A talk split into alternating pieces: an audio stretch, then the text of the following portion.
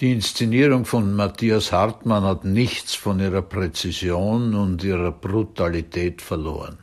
Der Weg Katharina Ismailovas von der frustrierten Ehefrau zur dreifachen Mörderin wird ausführlich geschildert.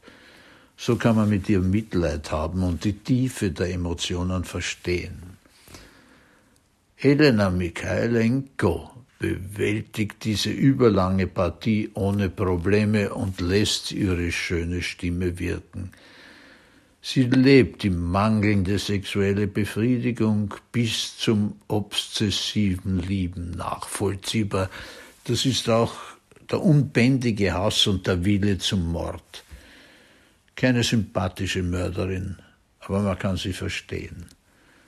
Günter Kreuzberg ist der selbstherrliche Vater Boris, auch er nicht frei von sexueller Begierde. Eine runde Leistung.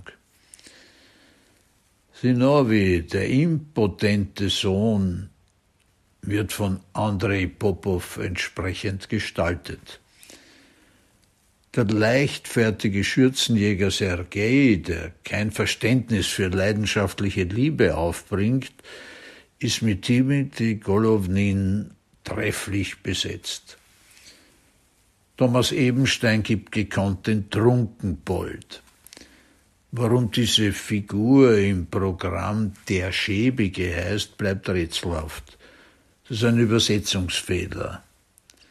Ein Besoffener ist ein fixer, meist komischer Bestandteil der russischen Opernliteratur. Hans-Peter Kammerer führt die parodistische Szene im Polizeikommissariat an. Dann Paul Dumitrescu hat großen Anteil am Grauen der Zwangsarbeiterszene. Auch die übrigen Rollen waren bestens besetzt. Ein Lob für unser Ensemble. Der Brite Alexander Sodi dirigierte sich in die Herzen des Publikums. Die vielen Schichten der Musik von Schostakowitsch sind ihm ein Anliegen. Manchmal lässt das richtig krachen. Es war ein großer Abend der Operndramatik, wie man es sich wünscht. Das Publikum feierte Elena Mikhailenko, Günter Kreuzböck, alle anderen Sängerinnen und Sänger, den Chor und das Orchester. Wertnote 8,8.